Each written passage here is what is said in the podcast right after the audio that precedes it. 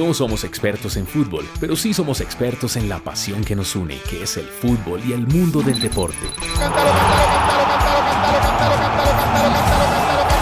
Comienzan 90 minutos del deporte más hermoso del mundo. Busca la pelota Benedetto que bien la paró. Que va por adentro, viene Leo, le puede pegar Leo, tapa Buffon el rebote. ¡Gol! Somos aficionados, hinchas y sentimos en nuestras venas el 11 contra 11. ¡Vamos Argentina, vamos! ¡Vamos todavía Argentina, viejo nomás! ¡Vamos Argentina el domingo con Alemania! ¡Radamel! ¡Goleador berraco de raza!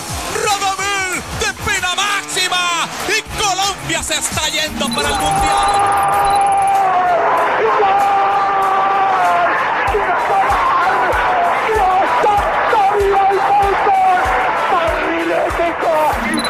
Gracias Dios por el fútbol.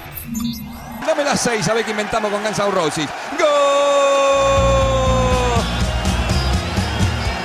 Ese es Ronaldo, el que tira centros, el que te enloquece, el que te desborda.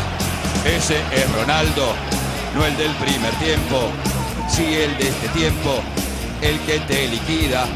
Es Cristiano Ronaldo, el gol lo hizo Scholes, el gol lo hizo Scholes, el gol lo hizo Scholes, el gol lo hizo Scholes, el gol lo hizo Scholes. Paul Scholes, Paul Scholes, Paul Scholes, Paul Scholes. Manchester 3-0, Tottenham, se acabó lo que se daba. Hasta mañana.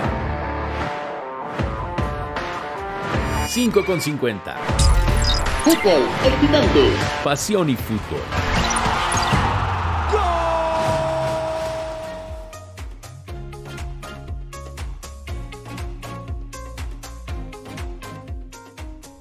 Hola, hola, muy buenas tardes. Bienvenidos a esto que es 5 con 50, fútbol y pasión.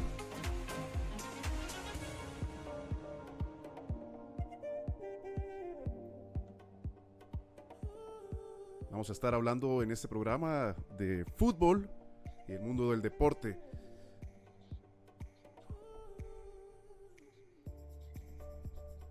Bueno, entonces le damos la bienvenida a todas las personas que se están conectando eh, poco a poco a través de este streaming en Facebook Live. Vamos a estar todos los lunes, miércoles y viernes a partir de las 5 de la tarde. Bueno, hoy arrancamos un poquito más eh, tardecito por temas técnicos. Estábamos dejando todo a punto para poder acompañarlos a ustedes y que esta transmisión salga de la mejor manera y que nos permita sentarnos y concentrarnos a hablar de lo que venimos a hablar, que es de fútbol y del deporte.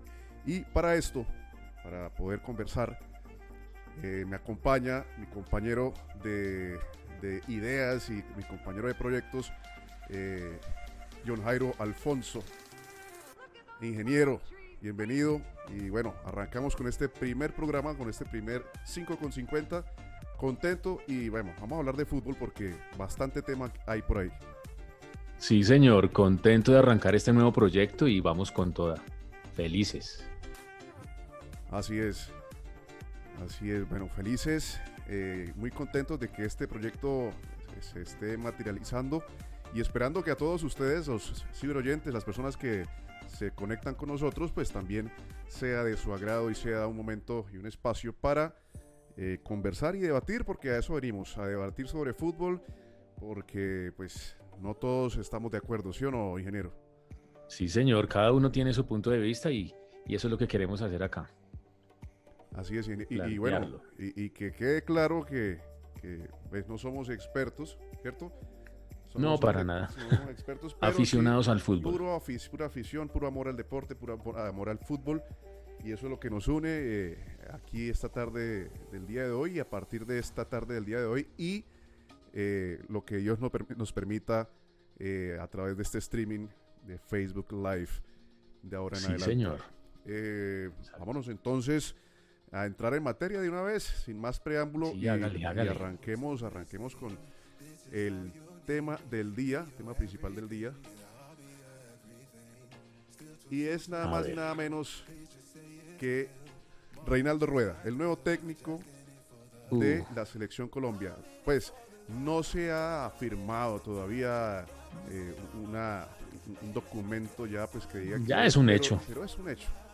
Falta es simplemente que, que pongan la foto y, y saquen el video con, con la, con la firma, exactamente, las formalidades y, y, y pues que ya es el técnico de la selección Colombia. Entonces, John Jairo, yo le planteo la siguiente pregunta. Señor. ¿Es Reinaldo Rueda el técnico que necesita la selección Colombia para encarar las eliminatorias y lograr el objetivo Qatar? ¿Qué opina? A ver, ¿qué le digo yo? Yo no tengo nada contra el profe Reinaldo Rueda, pero tengo opiniones encontradas, la verdad. A mí me parece que, que Reinaldo es un técnico preparado, con unos resultados aceptables en los equipos que, que ha dirigido, clasificaciones mundialistas, que no es para menos, ¿no? Eh, cuenta con algunos títulos a nivel nacional, internacional, y ya estuvo cerca de clasificar a la selección Colombia al Mundial de Alemania 2006 que quedaron fuera por un puntico. ¿sí? Sí, señor. Pues eso, eso es algo meritorio. Luego de tomar las riendas del equipo ya con un punto en cuatro juegos. En ese momento lo tenía Pacho Maturana. Así es. Pero pues a mi manera de ver, no clasificar, pues es un fracaso. ¿Sí? Porque pues en últimas a él lo trajeron para llevar a la selección al Mundial de Alemania. Sí, bueno, Objetivo que, objetivo que no se cumplió. objetivo que no se cumplió. Pero bueno, ahí sí, ahí sí ya entramos nosotros entonces a, a- a Yo sé que usted aquí, es más... porque, más- porque yo sí soy muy amigo de la idea Sí. de que Reinaldo Rueda nos, nos acompaña. Y precisamente uno de mis argumentos, ingeniero, es ese. Y es que, eh, listo, no se clasificó, eso es una realidad, claro, pero eh, hay que ver cómo recibe el, el equipo, la selección Colombia en la primera tanda que la tuvo, eh, cómo la recibe eh, y, y- y realmente ponerse uno a analizar qué tan factible era, era eh, lograr ese objetivo. Ahora, nos quedamos afuera de- de la- de- del Mundial por un punto, como usted dice. Eh, Sí. Recuerdo ese partido contra Uruguay por allá en noviembre, donde Salayeta eh, nos marca el Sí, 3 a ya 2 terminando. y se termina ese sueño, porque ese fue el partido. Ese fue el partido. Después Colombia jugó eh, otras dos fechas, pero pues ya no Sí. tenía mayor cosa que hacer. Tenía que esperar a que Uruguay no hiciera lo suyo y, y- y, pues obviamente no fue así y por eso no, No se ocurrió. clasificó. Pero, pero hay que tener en cuenta que eh, el rendimiento de Reinaldo Rueda para esas, para esas, como, esa, esas fechas, esas fechas que fue de 2004, 2006, que fue el momento donde él estuvo por primera vez al mando de la selección Colombia, pues tampoco es un rendimiento eh, deplorable para decir que es que no tenga de pronto las capacidades para eh, retomar con la selección. 51.94% tuvo de rendimiento en aquella vez con 43 partidos jugados, 18 ganados, 13 empatados y 12 perdidos. ¿Sí? Para un total de, Sí. de- de 67 puntos eh, y 58 goles a, a favor. Eh, Sí, no, es meritorio, es meritorio. Porque pues sí, como dice usted, lo agarró la selección prácticamente de última en esa Es que- es- clasificación en ese momento. precisamente. Y me eso- parece, y me parece bueno darle una segunda oportunidad. ¿Qué es lo que no, no comparto? Que la segunda oportunidad se la están dando otra vez cuando el equipo está en una mala situación. Bueno, ahí sí. Entonces, ¿qué puede, qué puede suceder? Que no clasifiquemos eso- y va a pasar otra vez lo mismo. La culpa va a ser del técnico. Así es, ingeniero. Precisamente el- e- es, eh, allá también quería llegar yo. Y es que él recibe eh, el equipo de, de Pacho Maturana, de manos de Pacho Maturana, Exacto. donde había logrado apenas un punto de 12 posibles. 12. Exacto. 12 sí. posibles. Eh, aquí eh, recibe la selección Colombia con 4 puntos en la séptima ubicación. eh, y también con la misma cantidad de partidos, la, la misma cantidad de puntos posibles, 4 de 12. Estamos hablando pues de que tiene por lo menos 3 puntos. Ahí está el punto que le faltó aquella vez contra eh, eh, eh, en las eliminatorias del 2006 para el 2006 del Mundial 2006 Sí, señor. en Alemania y puede ser que esta vez además eh, los jugadores que tiene ahorita la selección Colombia podrían permitir que desarrolle de mejor manera su idea de fútbol. Ese es otro tema, los jugadores. Ese, ese es otro punto. que hay, Así que, es. que hay que, que hay que hablar. Que hay que revisar. Porque yo creo que, o sea, a mi manera de ver, yo creo que Reinaldo debió haber tomado la selección tan pronto se fue Peckerman. Porque si igual lo querían sonsacar, porque a él prácticamente lo trajeron de, de otra selección, de otro, de, otro, de otro equipo, sin haber terminado un contrato, porque él todavía estaba trabajando con Chile.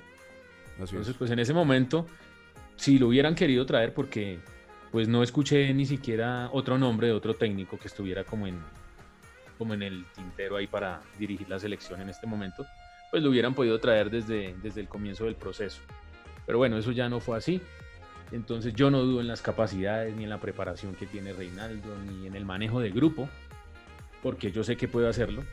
Él, él ha demostrado ya eh, con selecciones anteriores, selecciones Colombia juveniles, de todas las categorías, buenos procesos, buenas figuraciones, un campeonato de Tulón por allá en el año 2003, creo que fue 2000, 2002, algo así. Y creo, creo, si no me equivoco, tenemos la mejor posición en un mundial de selecciones, que fue un mundial juvenil del 2003 en Emiratos, que quedamos de, de terceros. Así es. si Ese, ese, ese mundial de juveniles para el año 2000 fue ingeniero. Esperanzas 2000. de Toulon en Francia, sí, en el año 2000 donde queda Ajá. campeón. Eh, y, y sí, fíjese que, fíjese que pasa también por la cabeza la idea de que obviamente Reinaldo es muy buen técnico. Los números lo respaldan. eh, ha clasificado Sí. equipos que jamás en la vida habían ido al mundial como Honduras y Ecuador. a- los ha ayudado a clasificar a- para asistir a la, a la justa máxima del fútbol mundial. Sí, sí. Ha sido campeón con equipos como el, como el Flamengo, el Nacional de aquí de Colombia y tiene un muy buen palmarés que lo respalda a la hora de, de- de los números. Claro que sí. Sí, eso es verdad. El Pero otra cosa que me preocupa, otra cosa que me preocupa es Sí, que señor. él en Chile no estaba teniendo una buena temporada tampoco.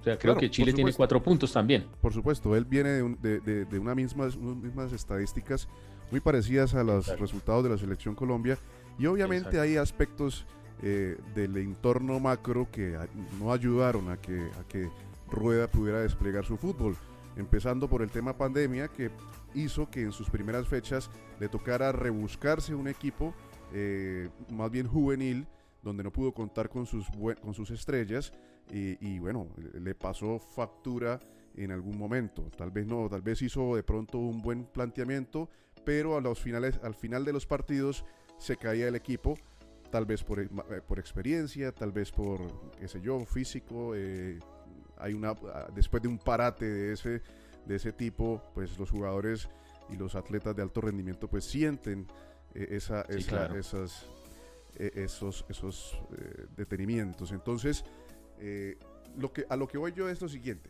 Muy buen técnico, listo. Sí, eso no se le discute. Por ahí sonaron otros nombres, como Borghi, Claudio Borghi y, y, bueno, otros, otros que no vale la pena mencionar porque fueron apenas rumores. Eh, Sí. Y él fue el único que estuvo realmente en el interés de la federación. Ahora, lo que usted dice es cierto.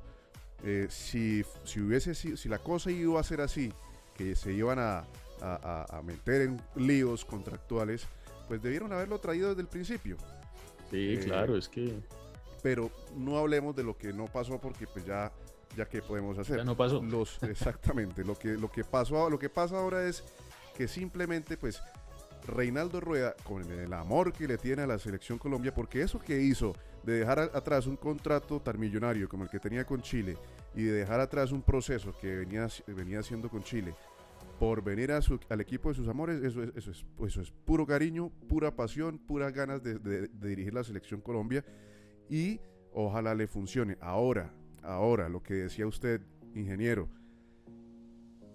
pueden traer al mismísimo Zidane o pueden traer al mismísimo Guardiola, ¿sí? Ajá. Que si el tema es pasa es por jugadores, ya la es cosa el otro tema. es- ya la cosa es complicada, porque es Sí, porque señor. porque la salida del señor Queiroz, sí, que lastimosamente no le funcionó el proceso. Nunca, nunca fui, nunca estuve de acuerdo con un técnico como ese, pero, pero bueno, era lo que había y fue la apuesta que tuvo la federación. Sí, no se dieron las cosas. Pero hay que pararle bolas también a lo que sucedió en Camerino, a lo que sucedió Sí. por fuera de la cancha, porque pasaron cosas que vienen a decirnos que no, que esto no fue así, que no se agarraron a Ese es pelear, el- que no sé qué. Es Bueno, que ese es el tema. no sabemos tema, ni vamos Gustavo. a saber, pero de que pasó algo, pasó algo porque es que es extraño, una, una salida extraña y una, un decaimiento del equipo de un momento a otro muy, muy extraño. Ingeniero. Claro, es que, es que, Gustavo, si el tema interno no está bien, sí hubo muchas especulaciones que en el vestuario hubo peleas, finalmente no se supo quiénes fueron, unos los desmienten, otros dicen que sí y salen y dan nombres propios fuera de eso. Entonces, al final, bueno, es como, como que se va desvaneciendo el tema, no se aclaró nada, nunca se supo qué fue lo que pasó finalmente. Eso puede llegar a afectar el funcionamiento grupal. Si no se corta de raíz ese mal, ¿no? Digámoslo así. Entonces yo sé que él tiene un buen manejo de grupo, siempre lo ha tenido. Y eso es importante, ¿no? Hay que tener en cuenta también que, que digamos, cuando él estuvo con la selección para la eliminatoria de Alemania, el 95% de los jugadores que estaban en esa época, er- eh, el 95%, perdón, de los jugadores que están hoy juegan en el extranjero, ¿sí? A diferencia de los, de los jugadores cuando estuvo en la eliminatoria de Alemania, que eran más o menos unos 10 máximo los que jugaban por fuera. Y en equipos de México, la gran mayoría. Hoy los jugadores nuestros están disputando las ligas más importantes y llegan en ocasiones a las concentraciones un poquito exigentes, ¿no? Entonces llegan como crecidos, como subiditos y empieza la pelea de egos en, dentro del camerino, ¿no? Que él gana más, que él tiene unos privilegios, que él no, que yo sí. Entonces, creo, creo que eso no es sano para el entorno de la selección, ¿no? Es mi, es mi manera de ver las cosas. En lo absoluto, en lo absoluto, nada sano, para nada sano.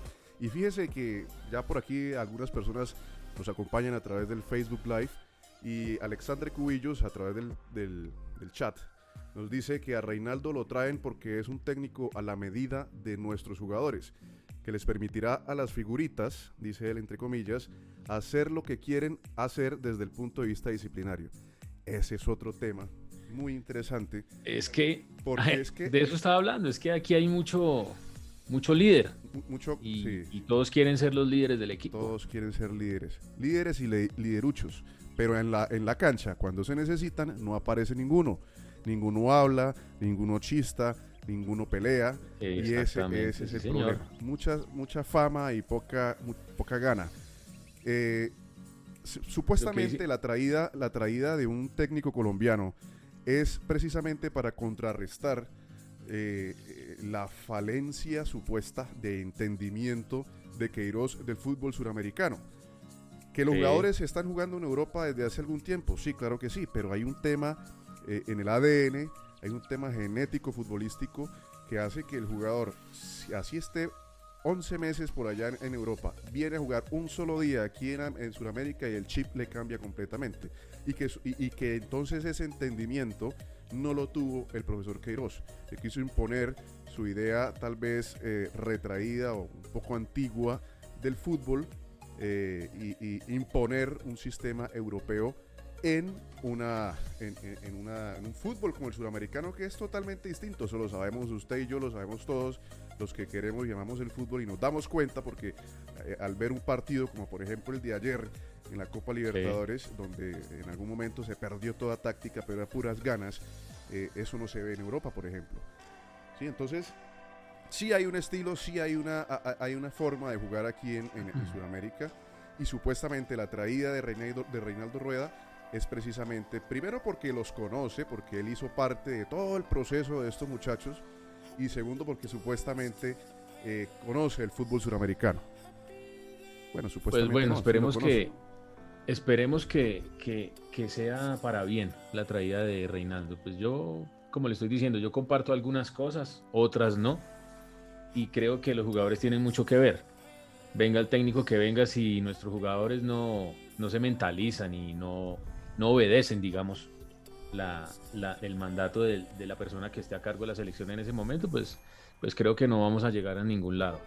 Es más, escuché y leí por ahí algo también adicional sobre que Alexis Mendoza va a ser parte del cuerpo técnico. No sé si eso ya estará confirmado, como lo hicieron hace muchos años. Ellos fueron dupla trabajando en Ecuador y en Honduras. Sí, señor, Pero pues, pues lo Escuché que, una de las condiciones escuché que una de las condiciones para que eh, Alexis estuviera es que Mario Alberto Yepes se fuera. Sí, señor. Bueno, Entonces, pues por ahí ya estamos empezando mal. Ya empezamos mal, sí. Son los rumores que han venido eh, eh, manejándose a través de, la, de los medios de comunicación y en efecto lo que hasta el momento se sabe es que su cuerpo técnico está conformado por Alexis Mendoza y Redín, Fernando Redín. ¿Sí? Que Exacto, ellos sí. siempre han estado, que Redín lo acompaña o lo acompañó en Chile eh, y Alexis Mendoza lo acompañó en, eh, eh, en- en Ecuador, ¿fue? Si no estoy mal En Ecuador y en Honduras. en Ecuador y Honduras. Bueno, entonces, en esos procesos de selección, él siempre hasta- ha estado acompañado de este, de este cuerpo técnico. Entonces, un cuerpo técnico que ya sabe cómo trabaja, que me parece muy bueno para la selección, porque no vienen a improvisar, porque no vienen a... Y que, y que conocen a los jugadores, que es lo más importante. Ahora, lo de Pues Yepes, espere- lo de Yepes ya es... Lo de Yepes ya es un tema eh, de pujas personales. Ahí ya hay un tema de pujas personales, hay un tema de, de- de egos, como veníamos hablando hace rato, eh, sobre Sí. todo por la, por, por la posición o, o el accionar que ha tomado Mario Alberto eh, con respecto a la dirección a la, a la dirección deportiva de la selección, que es como el rol que él ha asumido eh, en esa en esa en la selección Colombia. Yo Sí, ahí- soy yo a mí lo que pasa es que yo hablo desde la pasión, ¿no? Y, y a mí Sí. hablar mal de Mario Alberto Yepes, pues eh, es No, no, no, imposible, yo no estoy es hablando mal de imposible. él Un capitán de esos, un líder, que eso es lo que no hay, un líder en la, en la- en la línea defensiva, pues es difícil pensar que de pronto Mario Alberto esté haciendo o teniendo acciones premeditadas para desconfigurar la selección Colombia, que es uno de los argumentos que hay por ahí rondando por, eh, sobre sus, sus- sus actuaciones. sí, no sería normal, ¿no? Exacto, entonces Pero, pero es que ahí está, ahí está lo raro, que una persona diga, listo, yo voy, pero si él se va. Entonces, pues es que ahí es donde a uno le queda como la, como la preguntica en la cabeza diciendo, Como- pero bueno, ¿por qué, por qué quieren exigir la salida de él? O sea, si, si como usted lo está diciendo, él, él- él ha sido un líder, ¿no? Y fue un líder, digámoslo, en, en épocas pasadas con el equipo. Pues esperemos que, que todo vaya funcionando y que, y que la llegada del técnico, pues, en realidad pueda, pueda sacar el equipo de la posición en la que se encuentra ahorita.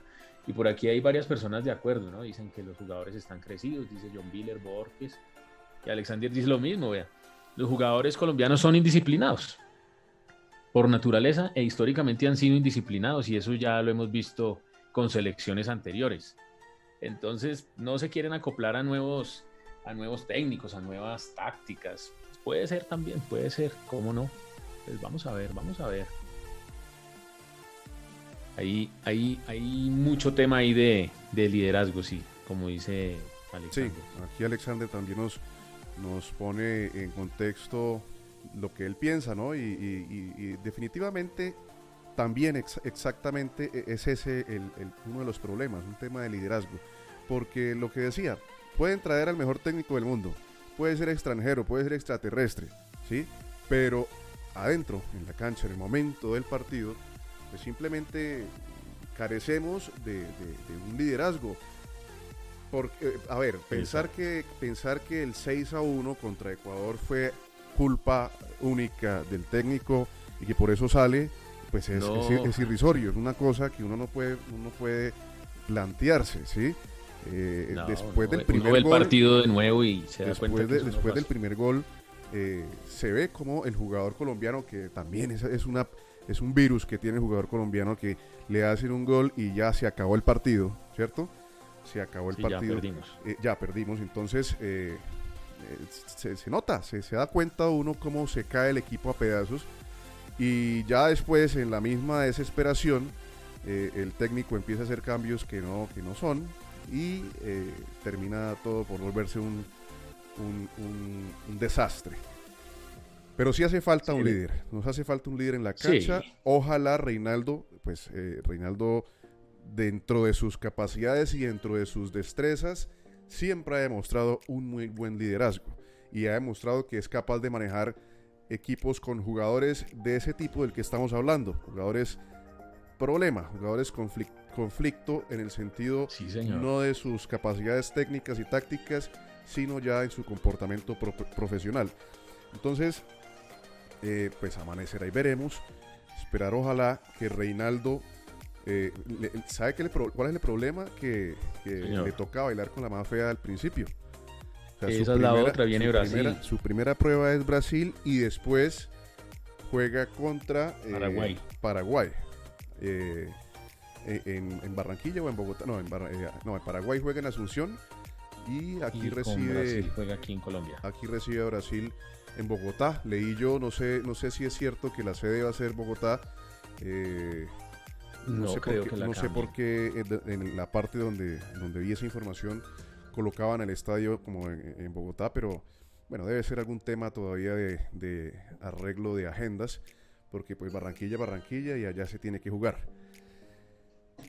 Amanecerá y veremos, ingeniero, si de pronto, si de pronto eh, llega con, con esa, con esa ímpetu y esa pasión con la cual entregó el contrato a, Chile, sin pensarlo y sin dudarlo mucho, y, que, conecte, que conecte inmediatamente con, con los muchachos, porque, porque no hay, no hay espera, no hay tiempo, Sí, no.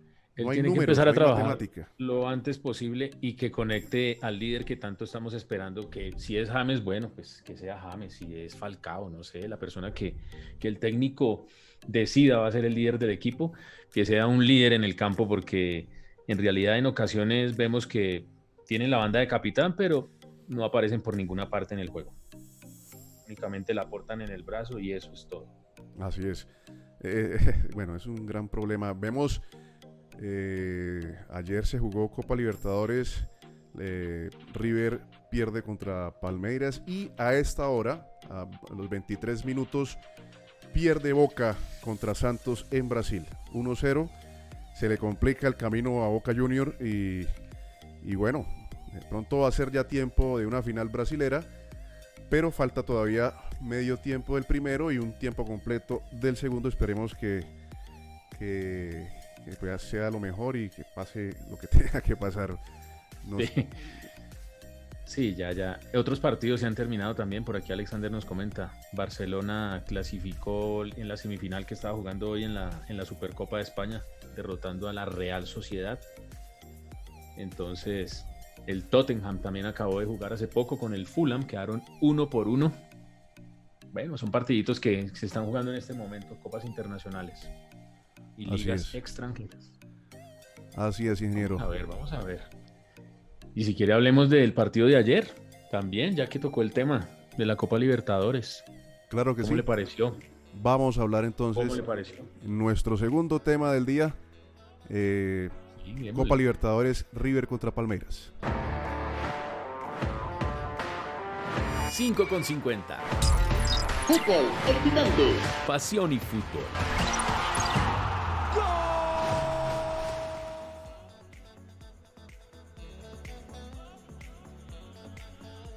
Bueno, ingeniero, eliminaron a. River de la Copa Libertadores. Sí. Eliminado River de Yo la le Copa estaba haciendo fuerza a River, la verdad. Claro, por supuesto. Me gusta, Eh, me eh, no gusta es- el fútbol que, que practica este técnico. ¿Cómo no, hacer. ¿Cómo no hacerle fuerza a River Plate si juegan de la manera que juegan? Y teniendo un técnico eh, del calibre de, de Marcelo Gallardo.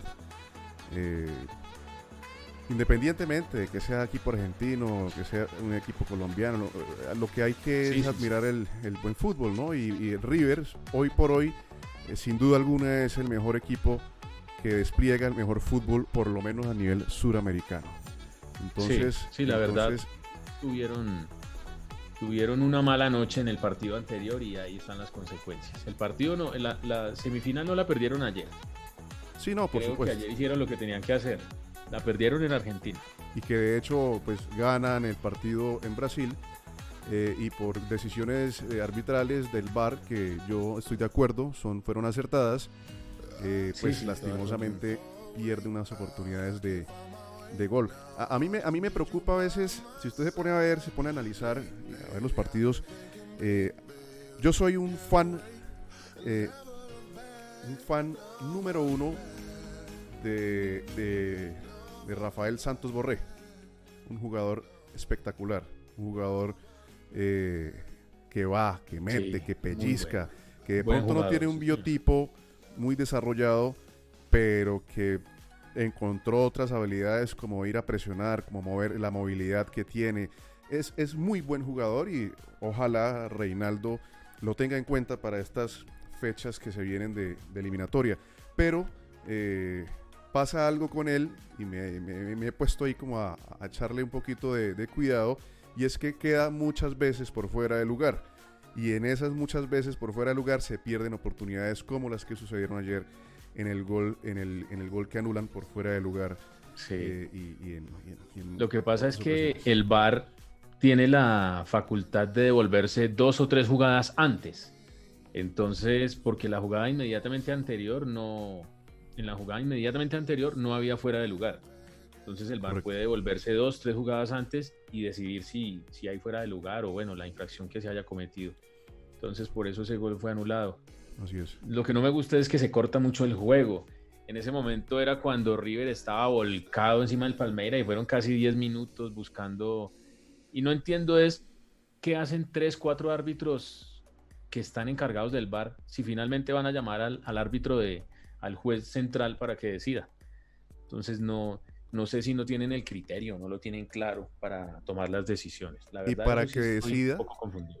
Y pa- para que decida y a veces decide mal. Deciden mal. Porque entonces, porque entonces ya con nada más con la presión que tiene de estar en, en- en su, en su intervención como central, sino que además le ponen más presión por el tema VAR, que pues eh, se ha vuelto todo un Sí. tema controversial y que en la idea, en el papel, el VAR es una solución para el fútbol y una solución tecnológica para que el fútbol sea cada vez más justo. Pero Sí. a la hora de- del té deshumaniza totalmente lo que es el, el- el- el fútbol. Eh, ah. Decisiones arbitrales eh, que, que son más que polémicas, equivocadas, y encima de eso pasa lo que usted está diciendo. Termina uno viendo 20 minutos de partido nada más porque los otros 40 son del bar y los otros 15 son del, de- del- del descanso. Entonces, las otras revisiones. entonces eh, sí, entonces eh, el fútbol se ha reducido a eso, a 20 minutos. Todos los goles se están revisando, ¿no? Entonces a veces el tema se vuelve, se vuelve un poco aburridor. Así Pero es. bueno, se, Bueno. se creó para impartir justicia y pues eso es lo que están haciendo. Bien o mal, pues en ese proceso andan. Pues Pero, pues, para el bien del no. fútbol, ojalá que le hagan una revisión muy exhaustiva al VAR y que lo, o que lo arreglen o que lo quiten definitivamente, porque esa es una de las, de las eh, opciones que hay por ahí rondando en estos días de eliminar el VAR, de irlo eliminando eh, poco a poco, porque tal vez han visto que no ha sido muy, muy efectivo. Deberían Sí. optar por la otra opción, que es mejorar, eh, hacerlo más eficiente, más eficaz, porque en últimas también hay muchos partidos y goles que se han beneficiado por, por gra- gracias al VAR. Entonces, Sí, no tampoco es que, que- que todo sea malo, ¿no? Eh, siempre son acertados. Exactamente. Ahora, eh, River Plate es un muy buen equipo de fútbol. Muy Juega bueno, sí, muy señor. bien al fútbol. Porque tiene a un líder y a un eh, or- dueño de la orquesta Un fantástico. caballero. fantástico.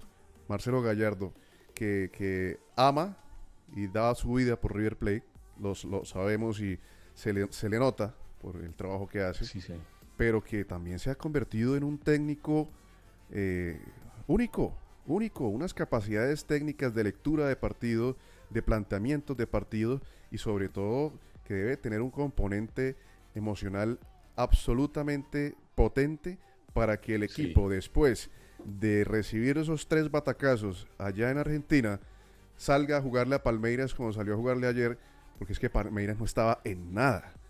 En nada, del minu- desde el No, segundo, Palmeiras ayer no. desde el, no jugó. desde el primer segundo, River se volcó encima de Palmeiras y, y- y- y no, no, no, no se- nunca, nunca, nunca, nunca logró acomodarse en el partido. Ni River con 10. El Palmeiras pudo, pudo por lo menos descontar. Exactamente. No, River ayer estaba y ya los jugadores al final estaban rendidos. La dieron toda. Lastimosamente no, no pudieron revertir el marcador, pero bueno. Pues esas son las consecuencias de, de la primera semifinal que jugaron, que desafortunadamente la perdieron de locales. partido dura 180 minutos. Sí, ese, es- ese es el, el- el gran problema y es que el partido es largo. Esas son las consecuencias. Y entonces, eh, pero venga, yo sí quiero decir una cosa, ingeniero, y es que Señor. el Palmeiras, listo, capitalizó los tres goles, tres errores puntuales de, de- de River Plate eh, y los capitalizó. Pero tampoco es que haya jugado fútbol allá en Argentina. O sea, hizo Sí, ¿no? Esto- tres goles por tres errores. Que bueno, que se- el mérito será ese de, de haberlos cazado y haberlos aprovechado. Sí, claro. Pero, Ese es el mérito, claro. Futbolísticamente, el Palmeiras eh, deja mucho que desear y eso hace aún más amarga la clasificación de, de Palmeiras y la derrota de- y la desclasificación de, del River. Porque River es un equipo que despliega un fútbol que para los aficionados y el, y el espectáculo debiera ir hasta la final. Ahora, el fútbol Sí. es así, el fútbol es así y el fútbol es de Esto emociones. no es de merecimientos. Exactamente, el fútbol es de emociones y, y el fútbol saca todo lo mejor y a veces también todo lo peor de, de la humanidad, del ser humano. Esto y eso es, lo que hace goles. y eso es lo que hace al fútbol eh, tan especial y tan hermoso. Y ayer ayer lo que pudimos ver es precisamente ese componente y, y el capítulo de la injusticia del fútbol se vivió ayer, porque el Palmeiras no, no, no fue un equipo, eh, eh, no es un equipo, perdón, que realmente, eh, no, no quisiera decir merece, pero no es un Sí. equipo que realmente tenga que estar en esa, en esa final. Sí, sí, si esto fuera de merecimientos, no merecían jugar la final. Así de sencillo. Pero pues esto es, se gana es con goles. Entonces, pues, esperemos a ver qué, qué pasa. A ver qué nos dicen por acá. Sí, estaba precisamente yo por acá dándome un repaso en, la, en el streaming del Facebook Live y Alexander, que ha estado muy participativo, gracias Alexander por acompañarnos, eh, pues él dice que el River es un reflejo futbolístico de lo que es el técnico. Gallardo Sí, fue un gran jugador, Un además de ser eh, muy rico técnicamente, siempre entregó todo. Eh, eso es, eso es. El reflejo, era un jugador saso. el reflejo de, de- de- de Gallardo en la cancha es lo que desplie- despliega River Plate.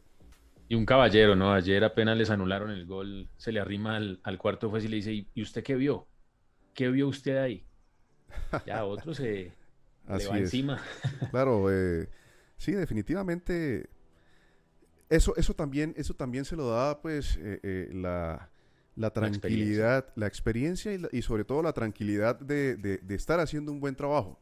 Porque eh, a River después de quedar campeón en la Libertadores prácticamente lo desmantelan, le quitan sus figuras más significativas. Eh, si, si bien pues estaba Carrascal y estaba y, y está ahora Santos Borré y, y González, que me parece un jugadorazo, eh, pues siempre quedó un poquito sentido y aún así logró sostener el nivel de juego a pesar de que a pesar de que en el torneo en el torneo de argentino pues ha tenido unos, unos traspiés eh, importantes pero a la hora de la verdad y en los momentos más complicados y en los momentos más complejos saca la casta y muestra lo que mostró ayer entonces Es difícil, es difícil mantener eh, un equipo mantener todo el tiempo un nivel de juego. Creo que no es posible. En algún momento tienen que sí los jugadores también se van a cansar. sí sí claro son Lo las estamos curvas viendo con el Liverpool, pasó con el Barcelona, no, eso pasa. así es son Son- las curvas las curvas naturales de, Claro, de los procesos futbolísticos de pronto en Europa a veces eh, tienden a ser un poco más un poquito más largos. más largos, más estables. Aquí en Sudamérica, por el tema, por el, por el tema también de mercado, pues a veces, a veces no, no, no lo es tanto así. Pero lo que, lo que usted dice, ingeniero, pues muy válido en el sentido de que sostener ese, ese, ese nivel que ha mantenido River, esa regularidad más que todo, pues Sí. eso es, eso es, eso es de buenos procesos. Sí, sí, es de, de un proceso que se está respetando y pues vamos a ver cuánto tiempo más va a durar. Vamos a ver. Pero sí, no, River mereció, mereció, mereció mejor suerte, la verdad. Pero bueno, desafortunadamente no, no fue así. Esto es con goles y hablando de goles, pues ya ya hemos escuchado la noticia de, de los goles que, que ha convertido Cristiano Ronaldo, ¿no? Una máquina este hombre de hacer goles. Ese tipo, ese tipo no es de acá, no es de este planeta. Yo, yo lo, lo tengo, lo tengo claro desde que lo, lo vi por primera vez eh, correr casi 100 metros en, en menos de un segundo en el Manchester United, eh, equi- equipo del cual soy hincha y no me da, no me da vergüenza decirlo, a pesar de su, de su extraña realidad. eh, Pero van de es- líderes, van de líderes ahorita.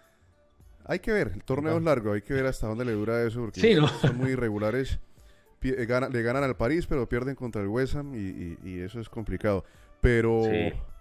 pero eh, desde que yo vi a, Cristiano allá por aquellos, por aquellos años, en los 2000, eso era 2000, ¿qué? 2000, Uy, iniciando los 2000. 2000, 2001, 2003, más o menos, que él llega a- al United y, y era, era, era, era increíble, era impresionante verlo jugar. Y ahora, Sí. pues, hace, hace fe de todo su trabajo y de su, de su magnífica condición y es el goleador número uno de la historia, el hombre que ha hecho más goles en la historia del mundo, del fútbol y del mundo. Pues esos datos no sé qué tan ciertos sean, ¿no? Porque si buscamos estadísticas y eso encontramos que todavía Pelé tiene más goles y el austriaco Joseph Bickham. Pero pues no sé, dicen que, que están empatados en este momento con 759 goles. Vamos a ver si, si lo supera. Obviamente por cuánto, no se sabe. Porque Cristiano tiene por lo menos tres años más de fútbol. A mi punto de vista, ¿no? Desde mi Sí. punto de vista. Bueno, yo, yo, a veces, yo a veces no soy tan amigo de esas comparaciones eh, a lo largo de la línea del tiempo. De pronto, estadísticamente, pues es válido para llevar algún Sí, control. el ¿no? fútbol igual ha cambiado, ¿no? Exactamente. Entonces, por ejemplo, comparar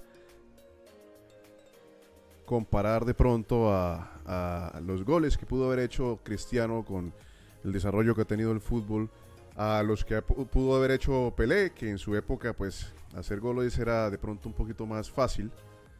Sí, sí, sí, sí. Sí, Puede, puede decirse, ¿no? De alguna manera, pero sí, sí. eh, sabiendo que hacer un gol no es fácil, pero, pero, pero tal vez era un poquito más, más, menos complicado con todo el ordenamiento táctico que se ha logrado en el desarrollo del fútbol moderno. Entonces, pero de todas formas sigue es siendo, que sigue siendo este un es un animal, una bestia, un bicho. Sí. Sí, Así es. sí, ahí sí. ahí- no comparto muchas, muchas cosas, pero pues no se le puede quitar que es un goleador, que es un gran jugador. Eso nadie se lo puede quitar. Yo soy más de otro estilo de jugadores. Ya, ya, Pero, ya, pues- bueno, aquí ya nos, aquí ya nos, nos dejó ver que, que el hombre es eh, mesiánico. Algo así. Sí, Sí, sí, yo voy más por ese estilo. Bueno. No lo niego. Pero pues Bueno, ese, ese sí que sea, que reconocerle a este que sea un que hace. tema, un tema para después, pero Cristiano es mejor. bueno, sí. Listo, sí, sí. Si No vamos a pelear, pero no vamos es. a pelear por eso. Ay, no. Definitivamente este hombre es un monstruo. ¿Qué le parece si hablamos de... Síguenos en? Facebook, Instagram y YouTube como 5 con 50 Fútbol y Pasión. O escúchanos en podcast a través de Spotify, Apple Podcasts, Breaker and Deezer.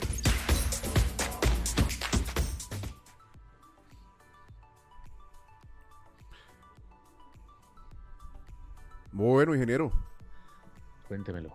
nos acercamos de pronto ya, estamos poquito más Sí, cerca nos a- quedan a- al, minuticos. al cerrar aquí nuestro programa del día de hoy, el primer programa. eh, Por acá Cristian nos dice, y Romario, sí, Romario en, en teoría tiene más goles todavía que, que Cristiano Ronaldo. Aparecen con 772, creo, pero pues esos números no sabemos de dónde salen. Exactamente, hay que revisar realmente esos, esos números, si es que son goles en entrenamientos o, o- o- o el número de hijos que tiene, también se lo suman ahí o, o qué sé yo.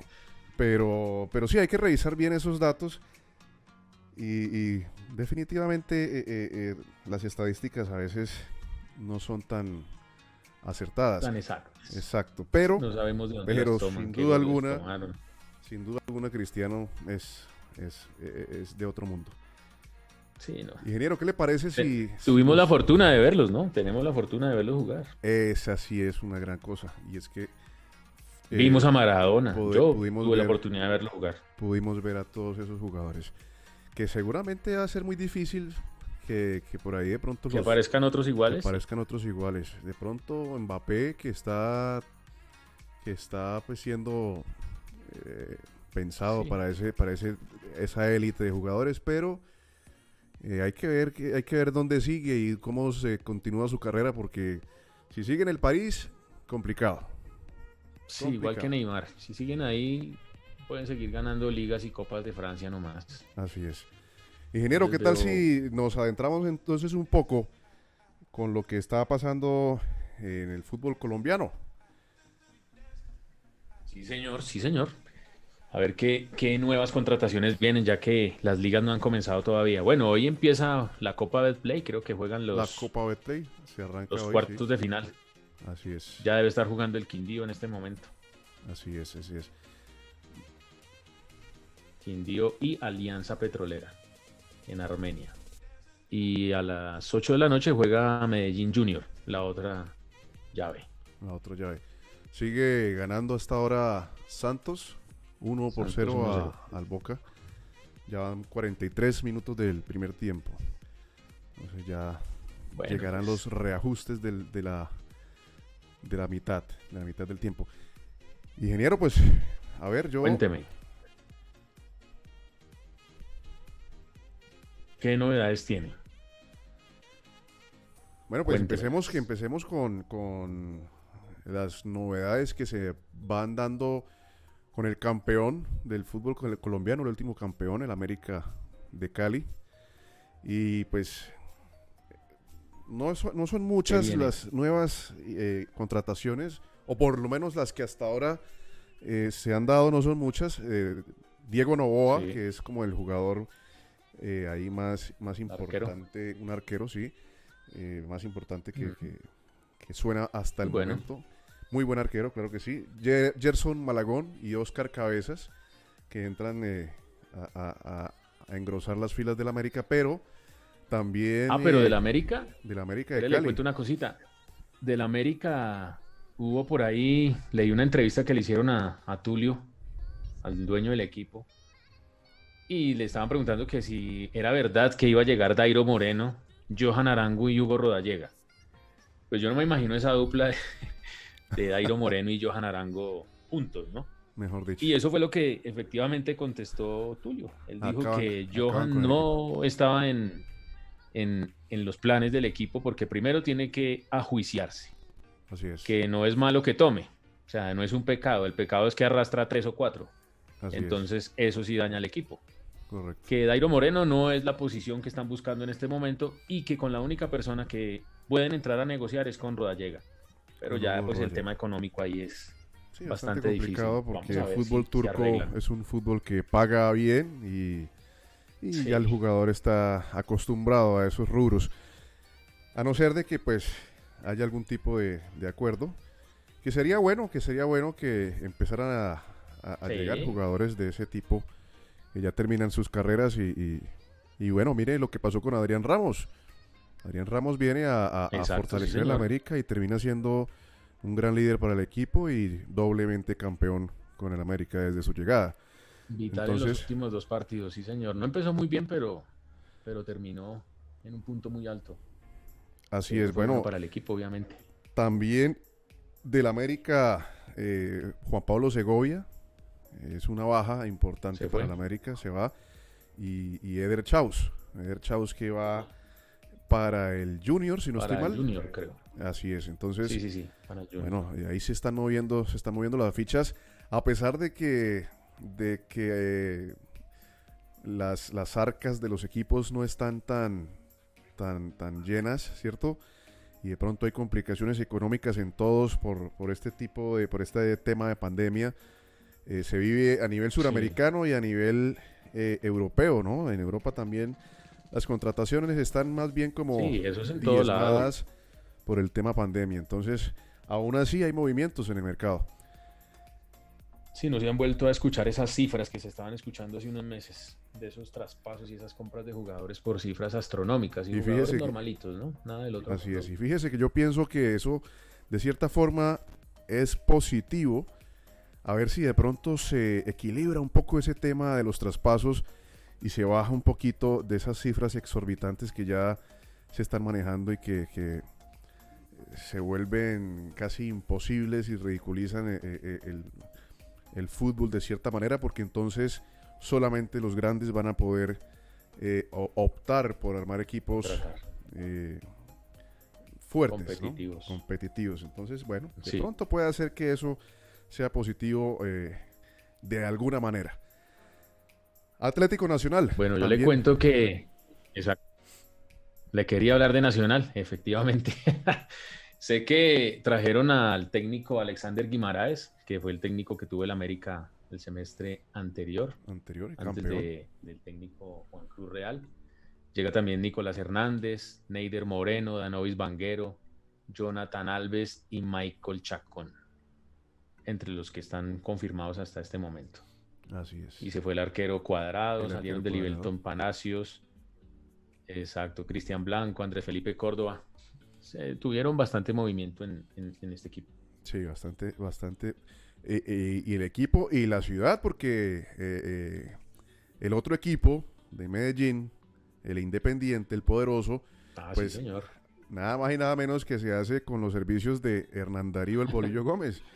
Entonces, después de, después Sí, de, señor. después de no verlo actuando mucho por ahí a- a- al señor Bolillo, eh, pues bueno, opta por No, solo, solo lo habíamos visto en videos de Instagram donde sale con el Tino, no más. sí, sí, sí, sí. Era lo último que tenía de referencia. Entonces, entonces bueno, ahí empiezan, empiezan a, a engrosar y, a, y a- a buscar un, un proceso, porque pues el bolillo es muy buen técnico. Es muy buen técnico, entonces tal vez Sí, ayude a sí, que el Independiente se fortalezca y vuelva a ser eh, un equipo importante. Otros, otros que llegan, Vamos ¿no? a ver qué cosas nuevas Matías, Matías Mier, que llega procedente de la la Equidad, si no estoy mal. de la equidad. Eh, Víctor Moreno, Jean Buen Pineda, jugador. James Sánchez, David Loaiza, Robert Harris, Agustín Buletich y Alexis Rolín. Son algunos de los nombres, de los nombres que, que suenan en el Independiente Se, San- se Medellín. bastante, Sí, sí, se engrosó bastante. se- se- bastantes. Y Didier, Didier Delgado, un, un jugador que fue importante en, en- en procesos anteriores del In- de- Independiente Medellín, pues es una de las bajas para este semestre. Ah, otro equipo que también se está reforzando bastante es Santa Fe, que llevó a Johan Caballero, a Leonardo Pico, que salió del Junior, John Arias, Miguel Nazarit, Sneider Guerrero, Andrés Rentería, Michael Rangel, que también es proveniente del Junior, igual que Sherman Cárdenas. Vamos a ver si Rangel aquí puede retomar, ya que por el Junior no, no tuvo mucho chance. Estando ahí Borja no, no, no tuvo oportunidad de jugar. Sí, bueno, el tema de sí. Rangel, bueno, es un jugador, pues, pe- personalmente, no sé, no sé, no sé uh, qué, qué es lo que alcanzan a verles los, los técnicos, ¿no? Que, que de pronto ha sido apetecido a nivel nacional en, en- en equipos grandes, pero realmente a mí, pues, no es, no es como de mis, de mis gustos ese, ese tipo de, e- ese, ese tipo de delantero, no, ese delantero, voy a decirlo. voy a decirlo. Realmente no, pero bueno, ojalá, ojalá por el bien del fútbol y, de, del Santa Fe, pues que, que pegue, que pegue bien y que, que logre engranarse. No, bueno, sí, esperemos que, que retome su, su senda goleadora el, el hombre en, en Santa Fe. Del Junior, ¿qué le cuento del Junior? El Junior trajo a Johan Pajoy, a John Pajoy, a Homer Martínez. Se quedó finalmente Miguel Ángel Borja, Pero porque no lo quieren Llegó el arquero parte. Eder Chaux. no, él es buen delantero, es buen delantero. Llegó también Fabián Zambuesa, buen jugador que salió de Santa Fe. Volvió, mejor dicho. Volvió, no porque él, regresó. él, él fue traído, recordemos, fue traído por precisamente el Junior, y, y, bueno, regresa a las filas del, del tiburón. Sí, puede que sea buen delantero. Miguel Ángel Borja puede que sea buen delantero. Eh, pero también es de esos delanteros que, que tal vez no, no son de mis, de mis de mis gustos. Pero, pero bueno, aquí no. Su gusto. ¿Qué Bueno, podemos hacer? Sí. ya sé más o menos su gusto cuál es. ¿Qué otro Bueno. tiene por ahí? Así en el tintero. Millonarios. Otro, Otro otro, grande. es, allá iba yo, otro de los equipos que, que ha tenido, Si no nos regañan por aquí los, los hinchas. Otro de los equipos que ha buscado también engrosar sus filas, pues es el Millonarios. Y, y bueno, nada más y nada menos que se trae a Freddy Guarín desde, desde China. Eh, Sí, señor. el guaro Llega que, también Jader Valencia. el guaro que, que, pues bueno, lastimosamente escogió un mal rumbo a- al irse a China y, y tal vez no lo pudimos volver a ver desplegando su fútbol, pero, pero bueno, en su época nos dio alegrías, nos dio alegrías con la selección Colombia. Freddy Guarín, buen jugador de fútbol, eh, una excelente Sí, pegada, ¿no? Una, una excelente medio, media distancia. Y excelente gusto, tiene muy buen gusto. Sí, señor, sí, señor, muy buen gusto. Y, y- y las deja, las deja locas, ¿no? las deja locas, que es lo, Sí, más- sí. lo increíble. Bueno, y, y de las bajas importantes también hay que hablar del, del- de Millonarios, porque salen de sus filas eh, jugadores como John Duque, eh, Iron del Valle, que en Sí. algún momento eh, fue figura, y Santiago Una Montoya, pero- aquel, aquel muchacho que, que pintaba, pintaba para promesa, ¿cierto? Y, y, Sí. bueno, tuvo una lesión importante que, bueno. que lo alejó de, de las canchas. Sí, se mueve, Sí, se eso- mueve el fútbol eso- colombiano, eso- el mercado. Eh, estuve, estuve revisando y hay fechas tentativas para arrancar el 17 de enero. Para el arranque. Para el arranque del fútbol colombiano, el Mm. 17 de enero. La primera fecha sería la primera fecha. Eh, lo que no hay es horario todavía de los partidos. Sin Pero público, me imagino, ¿no? Sí, sí, seguramente el público todavía no va a poder disfrutar del, de los así. estadios colombianos, pero, pero seguramente este año empezamos con nuevas cosas y van a haber nuevas, nuevas medidas que permitan que poco a poco se vaya normalizando el espectáculo. Bueno, le voy a botar unos, unos daticos que, que confirmé ahorita. En la Copa de Italia ganó la Juventus 3-2 al Genoa, ganó el Napoli 3-2 también. Y el Inter le ganó al Fiorentina en extratiempo 2-1. Y una sorpresa, perdió el Bayern Múnich por penales en la Copa de Alemania contra el Holstein Kiel. Bueno, es- Sorpresa, es- sorpresa. ese es el fútbol. Ayer nos daba una, hoy nos da otra y, y- y bueno, ¿Sí? aquí...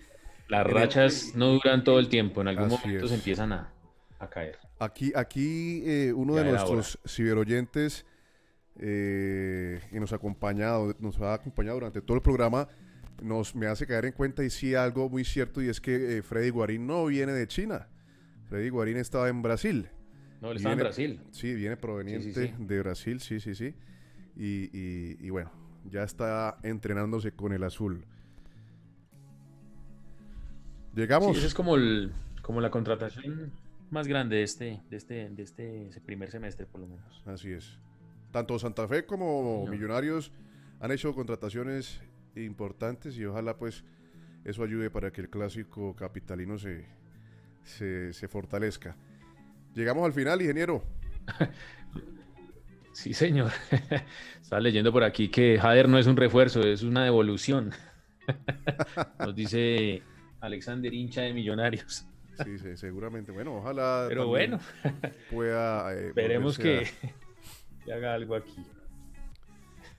Que pueda que pueda ajustarse. Sí, ¿no? señor. Bueno, Entonces, pues Eh, a todos Sí, los que que nos sí. acompañaron en este Facebook Live y en este primer programa de 5 con 50, muchas gracias por acompañarnos. Esto lo hacemos eh, desde la pasión del fútbol y del deporte. Ingeniero John Jairo Alfonso, muchas gracias. no, muchas gracias, Gustavo. Y esperemos que, que nos sigan acompañando de aquí en adelante. Así va a ser. Esto es para que todos opinemos, todos hablemos. Desde nuestra experiencia y desde nuestro, desde nuestro amor por este deporte. Así es. Entonces, no siendo más, Entonces, muchas pues, nos gracias Estaremos escuchando el viernes. y nos vemos el próximo viernes a esta misma hora, 5 de la tarde. Esto fue Sí, señor, 5 con el con favor de 50. Dios, así será. Muchas gracias. Bueno, chao, chao. No somos expertos en fútbol, pero sí somos expertos en la pasión que nos une, que es el fútbol y el mundo del deporte. Comienzan 90 minutos del deporte más hermoso del mundo. Busca la pelota Benedetto, que bien la paró. Que va por adentro, viene Leo. Le puede pegar Leo. Tapa Buffon el rebote. ¡Gol!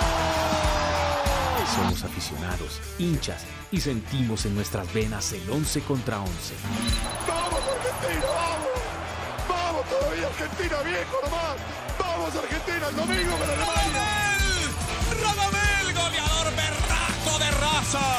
Radamel de pena máxima. Y Colombia se está yendo para el mundial.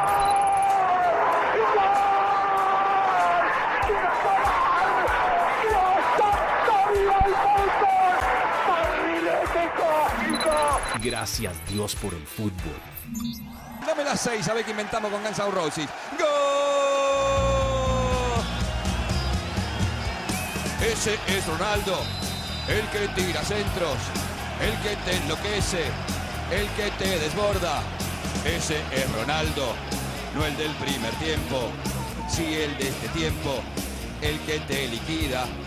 Es Cristiano Ronaldo, el gol lo hizo Scholes, el gol lo hizo Scholes, el gol lo hizo Scholes, el gol lo hizo Scholes, el gol lo hizo Scholes. Paul Scholes, Paul Scholes, Paul Scholes, Paul Scholes. Manchester 3, 0 Tottenham, se acabó lo que se daba. Hasta Sí. mañana.